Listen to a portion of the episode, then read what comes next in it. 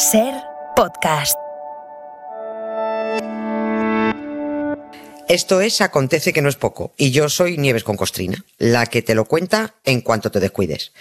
Cada fecha esconde grandes historias minúsculas, o no.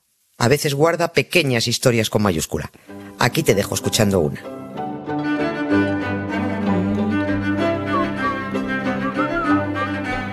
Hola Nieves, buenas tardes. Buenas tardes, Carlos, Hola, ¿cómo estás? ¿Qué tal? Muy bien. Falta apenas una semanita para el comienzo oficial de la primavera, ¿eh?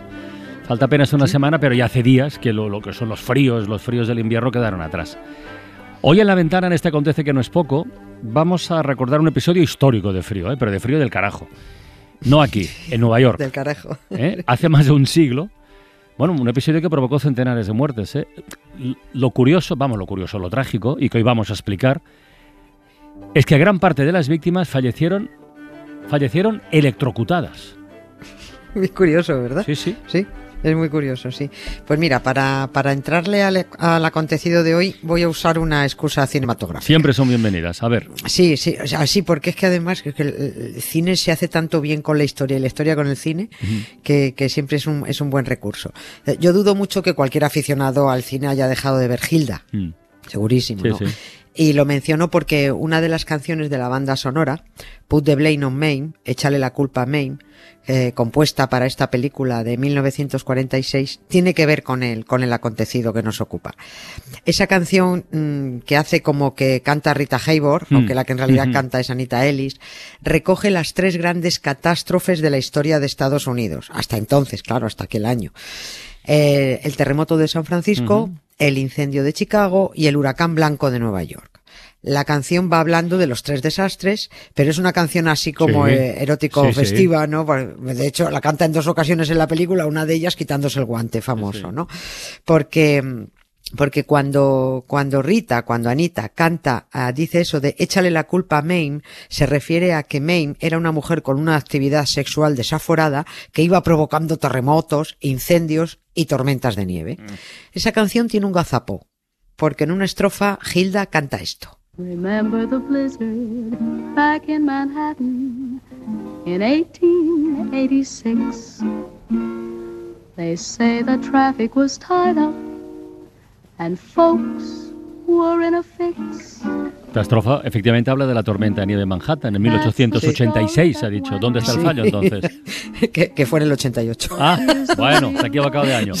Sí, sí, no. Bueno. Es que yo creo que lo de fix no rimaba con six, entonces, o sea, solo rimaba con six y, y por eso lo pusieron. No, Eh, es una tontería. No, no, no fue en 1880, eh, o sea, no fue en 1886, fue en 1888. Fue el 14 de marzo de ese año cuando por primera vez en tres días los neoyorquinos pudieron salir de sus casas y ver la que había liada. Eh, en Manhattan sobre todo. Nueva York se convirtió en una ciudad fantasma. O sea, tres días nevando, la ciudad colapsada, desabastecida, a 14 grados bajo cero, vientos de 80 kilómetros por hora y más de 400 muertos. Que no murieron de frío ni porque les cayera un carámbano encima. Murieron electrocutados la mayoría.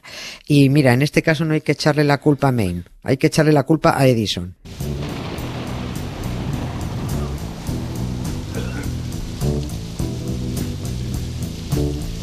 Riders on the storm. Riders on the storm. Into this house we're born. Into this world we're thrown. Like a dog without a bone, Oye, ¿y los que murieron electrocutados murieron en sus casas o en las calles o como...? En las calles. En las calles. Sí, sí. Ese fue el drama de aquella tormenta de nieve, que, que no habría pasado quizás de colapsar la ciudad, Mm. de bueno, de varias fracturas por caídas, de caos, de falta de suministros, pero Ya. ya está, ¿no? La peligrosa acumulación de nieve no estaba solo en el suelo y en los tejados, se acumuló también en los gruesos y peligrosos cables que tapizaban las calles de Nueva York, a 7, a 8, a 10 metros de altura, ¿no? Mirar hacia arriba era ver una telaraña tupida de cables, era, era una, una telaraña totalmente, ¿no? Muchos de los postes del tendido eléctrico acabaron tumbados por el peso del hielo y la nieve, ¿no? y los cables, bueno, pues rotos sobre el suelo nevado y mojado, pues, pues serpenteaban a lo loco por la calle buscando a quien electrocutar. Mal ¿no? rollo. Eh, sí, sí, no, que fue tremendo. En total, 400 muertos, ¿no? Esto puede mirarse Hombre, pues como el precio del progreso y que, y que por eso Nueva York se llevó la peor parte a la hora de contar muertos, ¿no? Porque aquel huracán blanco afectó por igual a todas las ciudades del noreste de Estados Unidos. Pero oye, los muertos electrocutados fueron en Nueva York. A mí como me cae fatal el tal Thomas Alva Edison, ¿Ah, sí? y ya está demostrado... Uy, uy, me cae fatal. Pero, y a ti también, lo que pasa es que no lo sabes. Porque además está demostrado que era un soberbio, un celoso y un tramposo, ¿no? Pues no lo puedo dejar en que esto era el precio del progreso, esto de que muriera tanta gente en Nueva York. En realidad, aquellas 400 personas murieron porque Edison rechazó las mejoras que Nikola Tesla le ofreció años antes a su sistema eléctrico de corriente continua. Mira. Claro. Y esta es la segunda excusa para hablar no del huracán blanco ni de Hilda, sino de la guerra de corrientes entre Edison y Tesla. Pero eso, bueno, solo por encima, ¿no? Y que además ha dado lugar a uno de los grupos de rock más famosos. Uy. ACDC, Ahí ACDC. está un poco perdido ahora ya, ¿eh? O sea, Sí, pues vas a ver. A ver, en esta sección suena mucho su tema Autopista al Infierno. Cada Sí, vez que hablamos de la muerte de Sí, un sí, rey o un papa, sale. Bueno, pues entonces eso, habrá ¿no? que contar, igual los fans y los seguidores de ACDC ya, ya conocen la, la historia, la Seguro. relación del nombre con Edison y Tesla, pero hay que contarlo para que no lo sepa. Porque Sí, yo me sí, acabo de que enterar, los- o sea que... Eh, Sí, sí. AC, AC, mm, Sí. Y, y sí, son las siglas en inglés de corriente alterna. Y DC, las siglas de corriente continua. Cuando los hermanos John, los de, los de este grupo, formaron su, su grupo, vieron estas siglas en la máquina de coser eléctrica de su hermana. Y les gustó para su banda de rock. duro. Mira qué bien. Por eso, claro, ese ACDC, ese ACDC, eh, en la máquina de coser, eso lo que significa es que esa máquina podía enchufarse a la red eléctrica de corriente alterna y luego la propia máquina la convierte dentro en corriente continua, más potente, ¿no? Esa so- eso es lo que había en los aparatos eléctricos de entonces, ¿no? Y esto es así porque la corriente alterna es mucho más segura que la continua, pero al señor Edison más conocido como yo lo he inventado todo y lo de los demás también lo he inventado yo, bueno, pues no iba a venir nadie a decirle que su sistema de corriente continua era manifiestamente mejorable. Y ahora vamos a contar la historia, A ver. porque la cosa fue como sigue. En 1884, cuatro años antes del, del huracán blanco de Nueva York, Tesla, Nikola Tesla, llegó a Nueva York. Él era croata, era, bueno, en aquel entonces era, era austrohúngaro, ¿no? Bueno, pues eh, en Tesla llega con una carta de recomendación que tenía que entregar a Edison. Y la carta decía, Querido Edison, conozco a dos grandes hombres, y usted es uno de ellos. El otro es este joven. Qué bonito.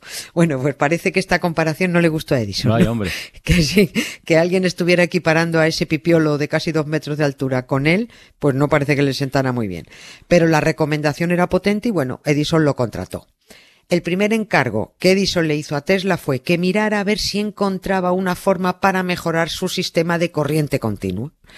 Pero Edison estaba tan convencido de que era inmejorable que encima se puso chulo y le dijo, además, si mejoras esto te doy una gratificación de 50 mil dólares. En un año, Tesla tenía la solución. Y Edison se encendió, pero de ira.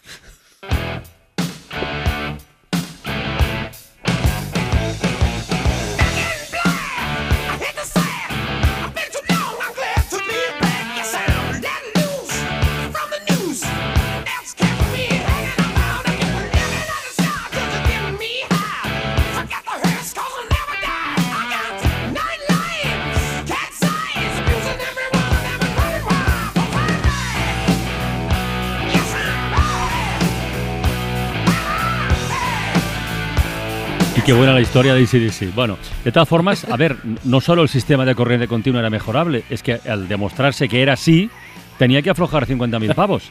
¿No? Ese era el problema. Sí, Claro. sí. Uy, con lo tacaño que era, además. No, qué coño. Uy, perdón. ¿No se pagó? negó a pagar. No, no, no, se negó a pagar. Edison tenía un problema, que era la envidia, además.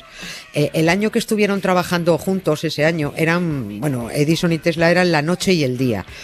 Tesla era un magnífico ingeniero, era matemático, sabía de física, de mecánica, y con todos esos conocimientos, él hacía cálculos. Él calculaba, trabajaba sobre el papel. Edison no, Edison sacaba sus experimentos a base de ensayo-error, ensayo-error, ensayo-error, ¿no?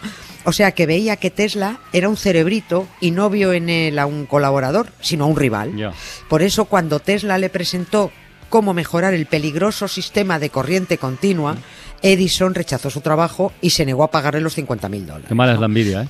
Soy tremenda, Oh, tremenda. ¿no? Son- ¿Ves cómo ya te cae mal también Edison? Sí, hombre, sí, sí. Lo que había diseñado Tesla era la corriente alterna, que se puede transformar fácilmente de mucho voltaje a poco voltaje para que sea más segura. Esto contado así, pues en fácil, ¿no? Era mucha potencia, poca potencia, ¿no? Y además era más barata. Si Edison hubiera tenido en cuenta el trabajo de Tesla, pues podría haber mejorado todo el sistema eléctrico que tenía instalado ya en Manhattan y se hubieran evitado quizás muchas muertes, ¿no? Por supuesto, Nikola Tesla dimitió y se estableció por su cuenta, pero bueno, ya le tenían echado el ojo varios inversores porque era, era un ingeniero absolutamente extraordinario, ¿no? Consiguió además fondos para seguir desarrollando su sistema de corriente alterna y comenzó aquí, en este punto, cuando ya estaban separados, comenzó lo que se llamó la guerra de corrientes, ¿no? En un rincón del Rin estuvo Edison y la General Electric, eh, y en el otro rincón Nikola Tesla y la Westinghouse Corporation, ¿no?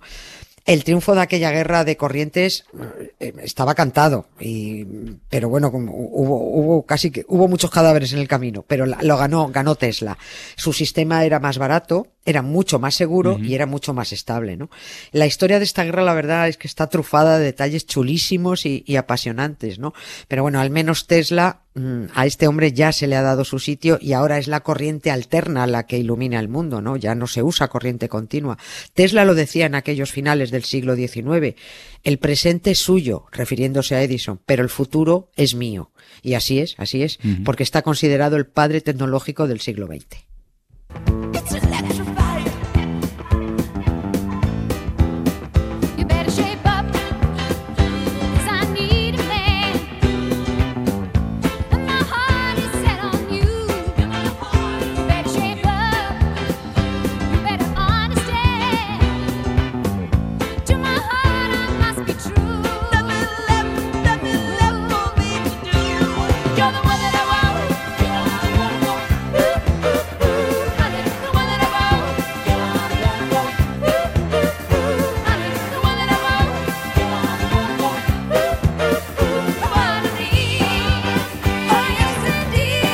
Todas formas, lo de Tesla es, es- es relativamente reciente, ¿no? Esta figura ha resurgido en este siglo, ¿no? Ahora se escucha Sí. hablar bastante de él. Pero antes, mm, en fin, todo lo que tuviera que ver con electricidad era Edison. Lo acaparaba todo. Todo. O casi Todo. todo, vamos, o sea. Sí, sí, todo, era cualquier cosa era Edison, Edison por todos los lados, ¿no? Pero bueno, la divulgación científica ya ha hecho mucho, ¿no? Y el cine, que ya se ha ocupado mucho de Tesla, Sí, David. Bowie, a- habéis hablado a- a- antes de 2016 cuando murió, ¿no? David Bowie interpreta a Tesla en el truco final, ¿no? En la película. Hay otra serie también, en fin. Los expertos sabían quién era Tesla, pero nosotros no. A nosotros no nos lo contaban, a nosotros nos metieron en la cabeza que Edison lo Mm. Sí, inventó todo. Y- en todos los libros del cole nos hablaban de Edison, no de Tesla, ¿no? La presencia invasiva de este hombre, de, de- de Edison, en, era tal que hasta hace unos años, ¿eh? Mm, pocos, si tú buscabas en Google Día Internacional del Inventor, que es el 9 de noviembre, por cierto, un día que se creó en honor de la actriz e inventora Edith Lamar, Sí, bueno, pues de las ella, bases- sí, sí, claro, la claro. que puso las bases de la wifi. Personajazo. Y que no, Sí, y que no llamaron Día Internacional de la Inventora, sino Día Internacional del Inventor, aunque fueran sonor. Bueno, pues si ponías Día Internacional del Inventor, en la página de resultados de Google, arriba, como primer resultado, aparece una foto de Edison. Sí, sí. Luego la, sí, luego la quitaron. Pero hasta hace poco ponías otra vez Día Internacional del Inventor y seguía sin aparecer la foto de Dilamar. ¿eh? Aparecía la foto del tipo alemán al que se le ocurrió la idea de crear el Día Internacional del Inventor. ¿no? En fin, me guardo más cosas porque me quedo con ganas de, de demostrar con más datos lo mal tipo que era el tal Edison, que estuvo eh, ejecutando animales en público, Mm. ¿Cómo? montando shows, ¿Cómo, cómo, sí, sí, sí, ejecutando animales, ¿eh? Utilizando la corriente alterna de Nikola Tesla para desprestigiarlo. Fue la guerra de DC contra AC, ya lo contaré. O sea, lo de dar la brasa va también por Edison. Por lo mismo, ¿no? Sí. Vale, muy bien. Pues nada, Nieve, mañana más. Venga. Un beso. Un beso, hasta luego. Para no perderte ningún episodio, síguenos en la aplicación o la web de la SER, Podium Podcast o tu plataforma de audio favorita.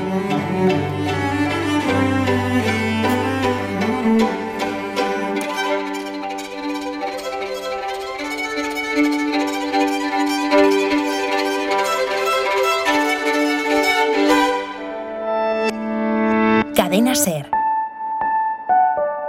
La radio.